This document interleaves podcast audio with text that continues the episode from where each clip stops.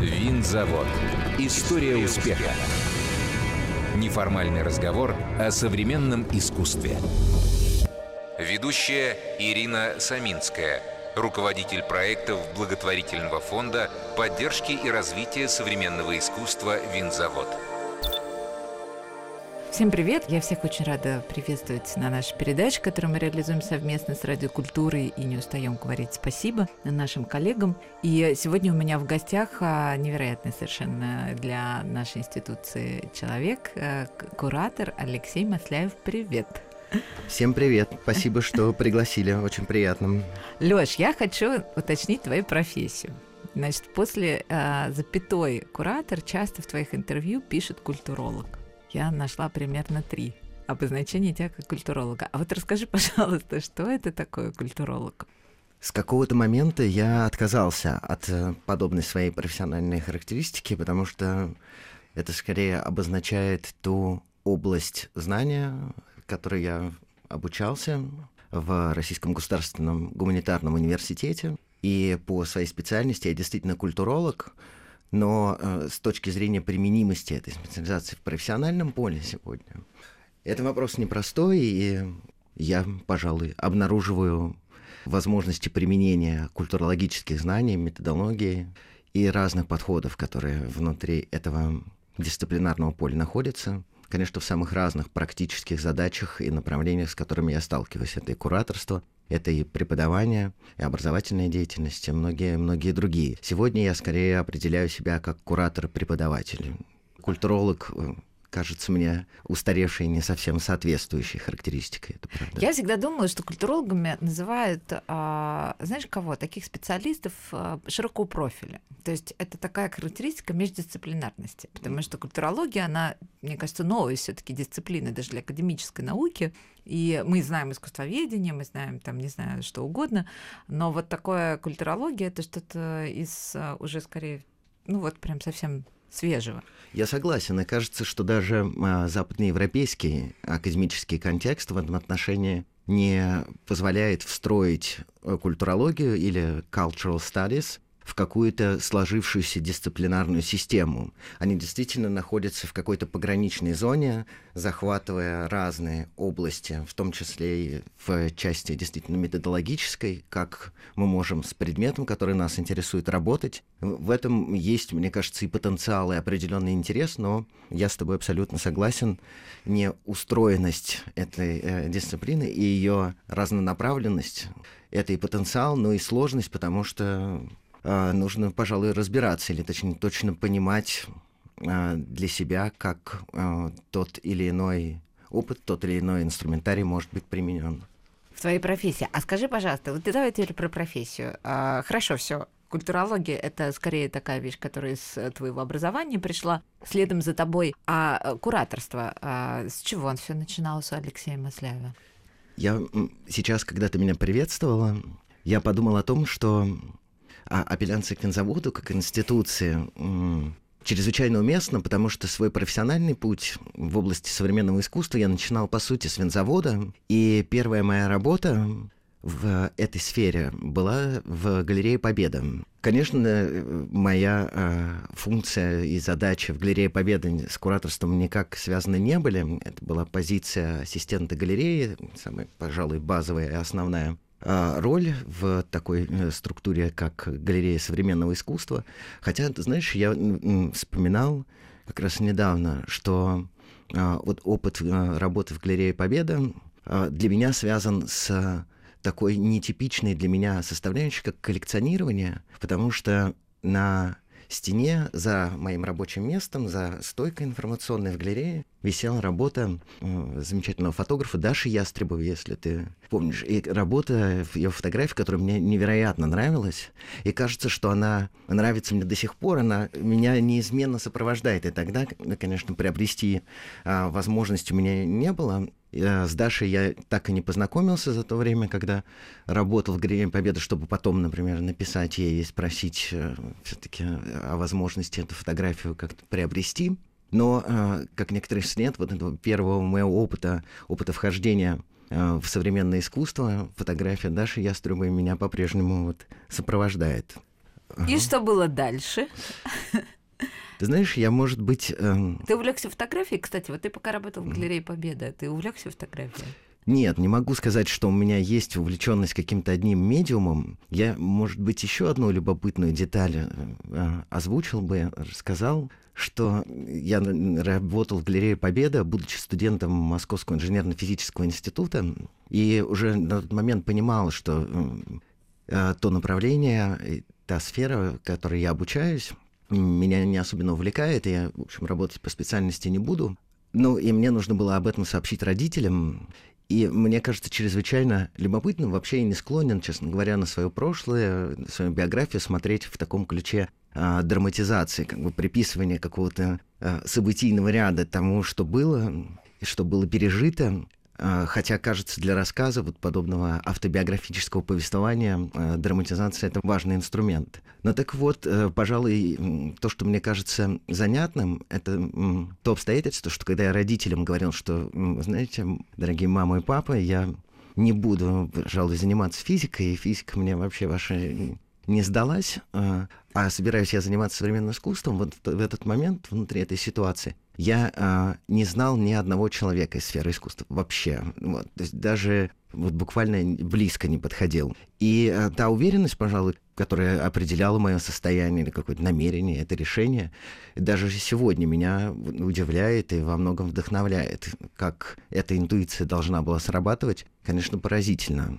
А, и если кратко совсем это все-таки автобиографическую Э, составляющую нашего разговора завершить. Потом была лаборатория Art and Science Space Даша Пархоменко, знакомство с Машей Чеханацких и кругом художников, которые мы сегодня именуем Воронежской волной в современном российском искусстве, с Виктором Мизиана, Сережей Хачатуровым. Потом, соответственно, переход в Московский музей современного искусства, в выставочный отдел в качестве координатора. И через, собственно, координацию и менеджерские какие-то функции в рамках подготовки выставок и выставочной деятельности в музее, э, интерес к кураторской практике, какой-то более включенной, что ли, роли внутри этих процессов.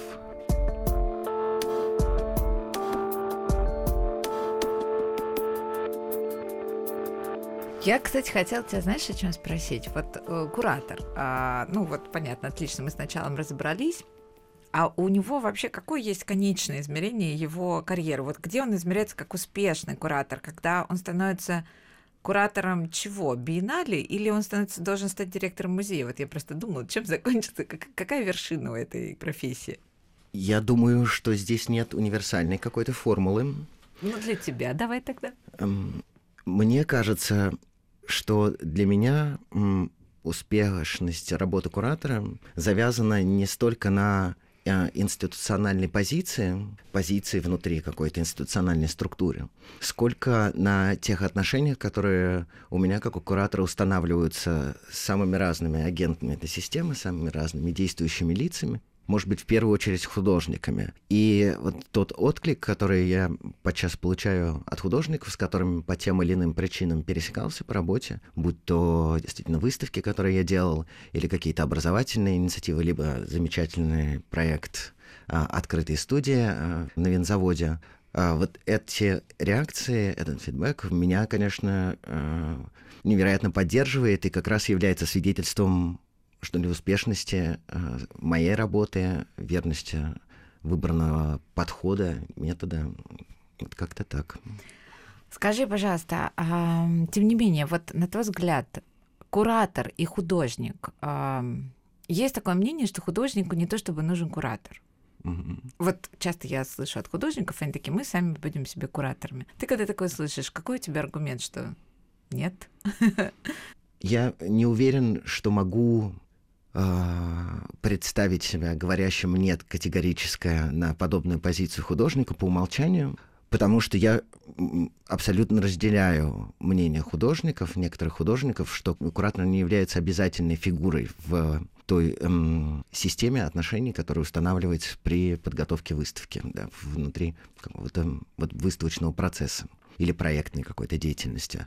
А, куратор может возникать по разным причинам, действительно. Это может быть э, э, эм, связано с какими-то вполне понятными компонентами выставки, будь то написание, например, текста, а, помощь художнику или какая-то консультация в части экспозиционного решения. Это может быть, в конце концов, просто символическое присутствие фигуры куратора при условии, что он обладает необходимым статусом, э, символическим капиталом и весом в сообществе, и, соответственно, он появляется как, э, что называется, свадебный генерал, да, не столько решая какие-то внутри выставки задачи, сколько просто действительно выступающий дополнительным медийным поводом Поэтому я с уважением, с пониманием и с вниманием, главное, отношусь к подобным комментариям художников. И на самом деле, когда сегодня я обсуждаю с художниками их возможные проекты, и кто-то ко мне обращается с предложением прокурировать, первый вопрос, который я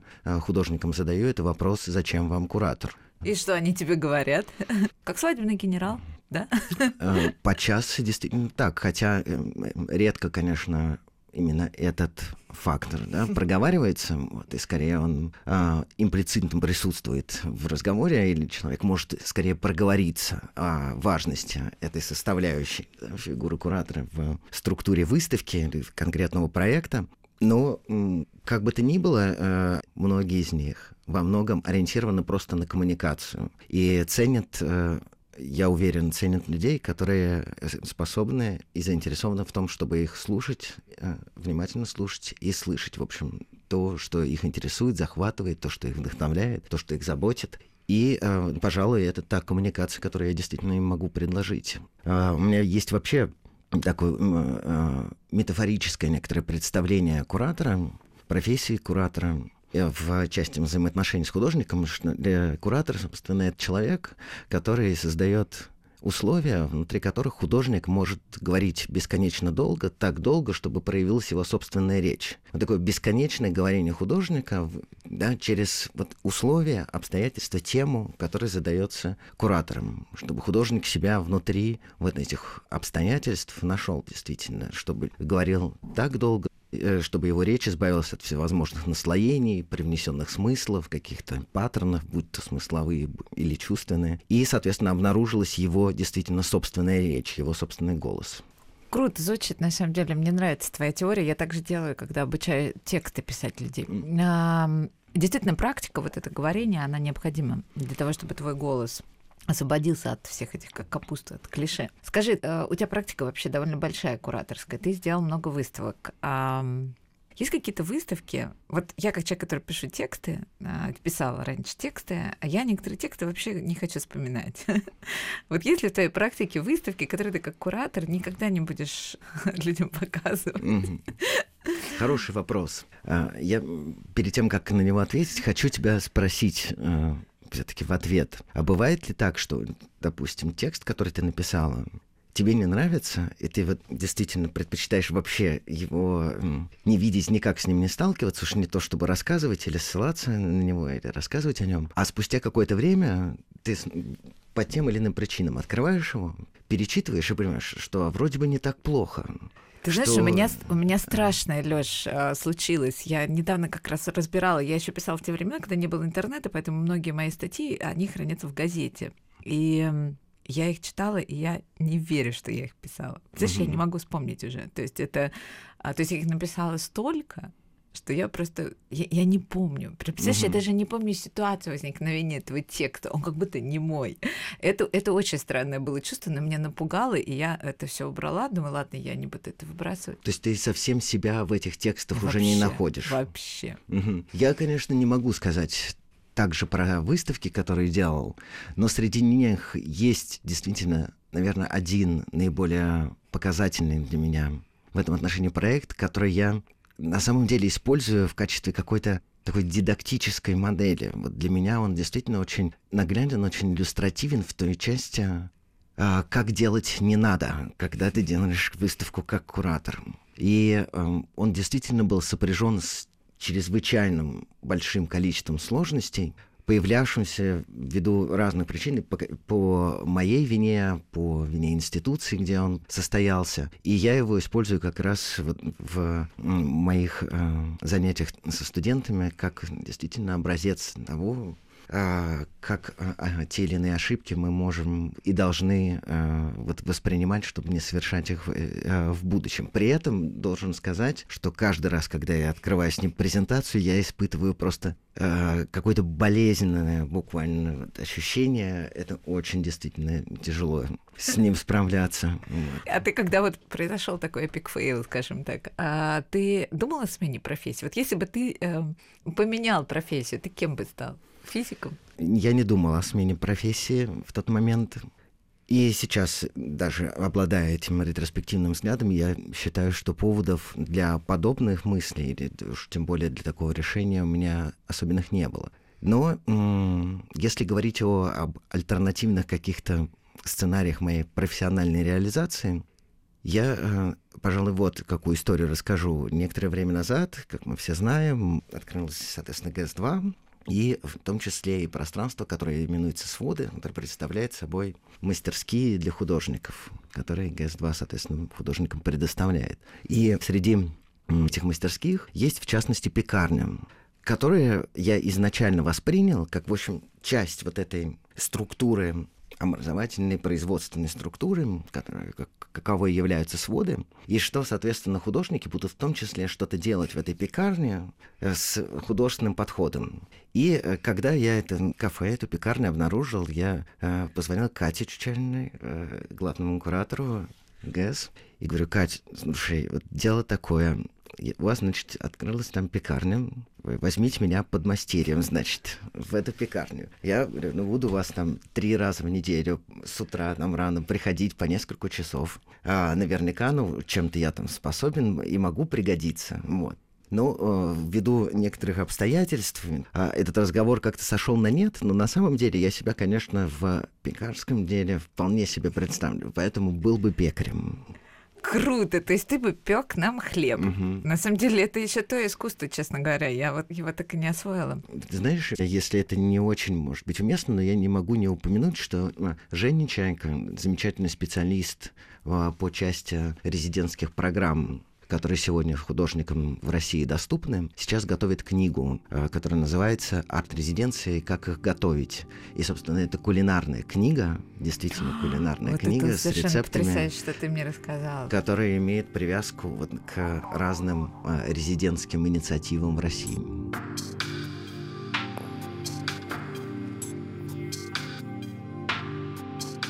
Возвращаясь к нашим историям, вот я знаю, что ты а, стал работать с коллекциями с коллекционерами. И вот э, в музее Артфу была выставка, которую ты курировал. И эта выставка была построена на частных коллекциях. Вот ты сейчас э, столкнулся да, с тем, что называется коллекция современного искусства. Что ты видишь вообще? Что происходит с коллекционерами современного искусства? С моей точки зрения, тот э, интерес который характеризует вот выставку вещи, которая изначально, первоначально была показана в галерее Анна Нова в Санкт-Петербурге, потом действительно представлена в Москве в музее Арт-4. Этот интерес не сводится исключительно там, к работе коллекции сам проект складывался так, что появился этот запрос на курирование выставки. Выставки работы из частных коллекций, которые, как некоторый жанр, как некоторая форма выставочного высказывания, по умолчанию, мне кажется, очень скучным. Это просто такая демонстрация собственного эго, вот, и эм, желание погладить себя в каких-то особых эрогенных зонах и м, получить соответствующее удовольствие. И эм, Поэтому мне хотелось придумать, предложить какой-то подход, который задал бы некоторый критический взгляд на саму практику коллекционирования как таковую, э, на коллекцию как некоторую систему вот вещей и отношений между этими вещами.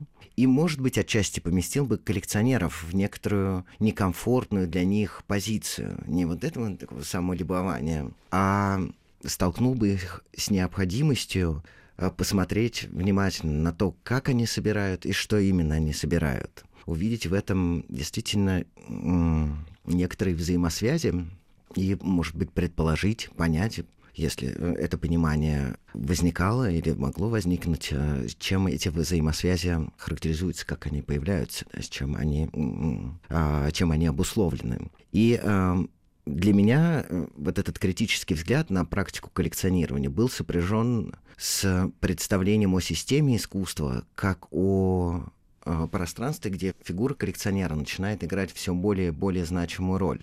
И мне э, глобально, наверное, так фундаментально, именно это хотелось на выставке продемонстрировать, что есть коллекционер, это частное лицо, он человек, вот у него есть какое-то увлечение, он собирает произведения искусства. Мы можем из него порадоваться, сказать, ну, замечательно, у человека есть э, дело, которое его занимает, которому он там, уделяет э, много времени, тратит деньги э, на него. Мы из-за него порадовались, но возникает вопрос, что дальше? Можем ли мы довольствоваться вот этим просто каким-то межличностным аспектом да, вот этого э, условного взаимодействия этих отношений? Мне кажется, нет, потому что если мы посмотрим, как, например, сегодня формируется новостная какая-то медийная повестка в области современного искусства, то обнаружим, что, конечно, ключевыми или одним из ключевых новостных поводов являются, например, э, цены на аукционах, на том или ином аукционе. Вот побитый очередной рекорд. И мы можем быть ну, на 99% уверенным, что все эти рекорды а, были установлены не институциями, а частными лицами. Что все эти покупки совершают частные лица, вот, собственно, коллекционеры. Потому что никакая институция сегодня конкурировать с коллекционером в плане финансовых своих возможностей не в состоянии. И, соответственно, люди, уже интересующиеся современным искусством, а, ищут информацию, и вот то, что составляет этот основной информационный медийный план, это как раз вот те или иные ценовые рекорды очередные, а, до снижения в области как раз э, задирания да, ценников на а, художественные высказывания, художественные проекты. И, а, с одной стороны, это мне, как кажется, сообщает важность коллекционера и практика коллекционирования в плане формирования ландшафта современной культуры или современного искусства. Что люди буквально непосредственно влияют на то, как этот ландшафт складывается. В конце ну, то есть они влияют тем, что они покупают, правильно? То есть их Совершенно выбор верно. является тем, что этот ландшафт у нас с тобой да. а, затем формирует. Да, это действительно именно так. А, ну, просто коллекционер приходит а, а, в мастерскую к одному художнику и не приходит к другому. И один художник получает возможность, потому что коллекционер к нему пришел, купил работу, поддержал его, вот, соответственно, работу. Их его... становится больше, скажи Коллекционеров. Мне. Да. Да, конечно, коллекционеров становится больше. Мы сейчас про современное mm-hmm. искусство, конечно, говорим. Да. Понятно, что в классике они всегда присутствуют. Mm-hmm. Становится больше, да? да? То есть ты видишь, что вовлекается в этот процесс. Они вовлекаются, э, вот как ты говоришь, э, просто чтобы э, свое эго каким-то еще образом польстить отомстить ему? Или все-таки тут появляется еще какая-то дополнительная амбиция? Знаешь, к чему я э, веду? Стало ли формироваться а, понимание коллекционирования как часть образа жизни современного, нормального? Но что вот это... у тебя есть, угу. что у тебя есть, окей, ты, у тебя есть там телефон последняя модель, не знаю, какой-то красивый ноутбук с наклейками, и ты владеешь каким-то произведением искусства. И да, и как в обязательной истории у тебя, конечно, должен быть ну, минимально какой-то хотя бы не языки а фотографии на стене. Э, я абсолютно уверен, что это происходит. Э, однако же люди, которые приобрели одну, две, три э, художественные работы, все-таки не становятся коллекционерами. Это люди, которые окружают себя какими-то качественными, хорошими интересными, содержательными вещами самого разного плана, но все-таки э, в коллекционеров не превращаются. И э, практика коллекционирования кажется все-таки следствием некоторых э, качеств человека, которым он должен обладать, чтобы иметь склонность э, как-то через вот это упорядочивание, складывание какой-то системы вещей преодолевать хаос и неопределенность окружающего мира. И э, несмотря на то, что у меня, например, вот есть какое-то количество произведений. Я, кстати, это мой следующий был вопрос. Коллекционер ли куратор Алексей Маслев? Я, конечно, коллекционером себя не считаю. И более того, я уверен, что коллекционером не являюсь. Потому что э, у меня есть... Э, конечно, иногда потребность э, или желание обладать какой-то работой, которая мне очень нравится. Но это все-таки не приобретает такой навязчиво настойчивый характер взаимодействия от моих отношений вот с вещами, в том числе и с а, произведениями искусства, который, как кажется, необходим. А вот Михаил Алшибаем... Это да, это... А, Несколько тысяч единиц, да, да коллекция. Э, фантастическая, действительно. Да. Абсолютно одержимость. фантастическая коллекция, действительно одержимость, которую он описывал и описывает следующим образом. Он говорит о том, что для него коллекционирование, приобретение работ в свою собственную коллекцию является способом его, ее работы, понимания и глобально коллекция как инструмент для понимания искусства. Через коллекционирование он а, стремился и стремится до сих пор а, понять, что такое искусство и какие качественные характеристики искусства мы можем, соответственно, обнаружить. Как мы, на что опираясь, мы можем говорить о том, что это искусство хорошее, а это плохое. Как мы можем это оценивать? Как это суждение мы э, вообще формулируем, да, на что мы То здесь есть опираемся. Ты хочешь сказать, что это исследование для него, да? Да, определенно. Такого личного характера, но тем не менее с таким глобальным запросом. Да. Это. Но это, кстати, вопрос, зачем покупать искусство, а, мы его постоянно сами себе задаем, угу. и это довольно любопытная история.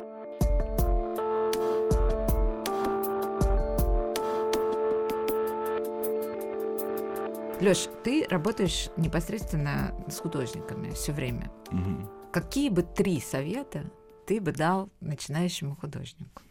Я против советов, в принципе, потому что создается некоторое ложное впечатление, что следование некоторому набору рекомендаций, некоторых условий и правил, гласных или негласных, должно обеспечить человека либо, знаю, либо продвижением просто да, по карьере, либо приобретением каких-то благ, которых он заинтересован. Мне кажется, что это так не работает. Наверное, то, что я могу рекомендовать, и то, что можно представить как некоторый совет, а, это комментарий какого-то иного плана. Он состоит в том, что мне кажется чрезвычайно важным, очень важным доверять себе, в самых разных аспектах. Главным образом а, доверять своим чувствам и мыслям при взаимодействии с искусством или даже и, а может быть и особенно, когда речь идет о э, этого искусства производстве, когда человек непосредственно занимается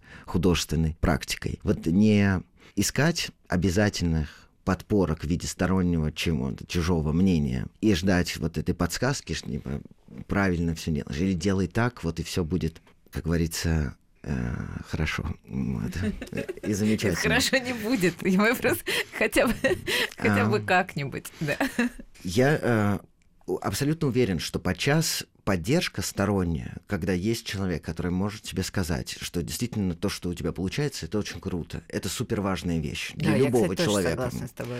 При этом, когда собственная практика выстраивается на основе вот этих постоянных костылей из чужих мнений, да, взятых, ничему хорошему, конечно, это не приводит. Это э, только провоцирует какой-то постоянно внутренний запрос на вот это вот подтверждение. Угу и, соответственно, человека дезориентирует, когда он это подтверждение лишен. А лишенным он действительно может оказаться, ну, в общем, может столкнуться с этим э, по разным причинам. И вот мне кажется, что чрезвычайно важно все-таки понимать, как ты чувствуешь, как ты мыслишь, как ты действуешь, что в конце концов просто тебе ближе, как тебе комфортнее работать, а, как ты мыслишь.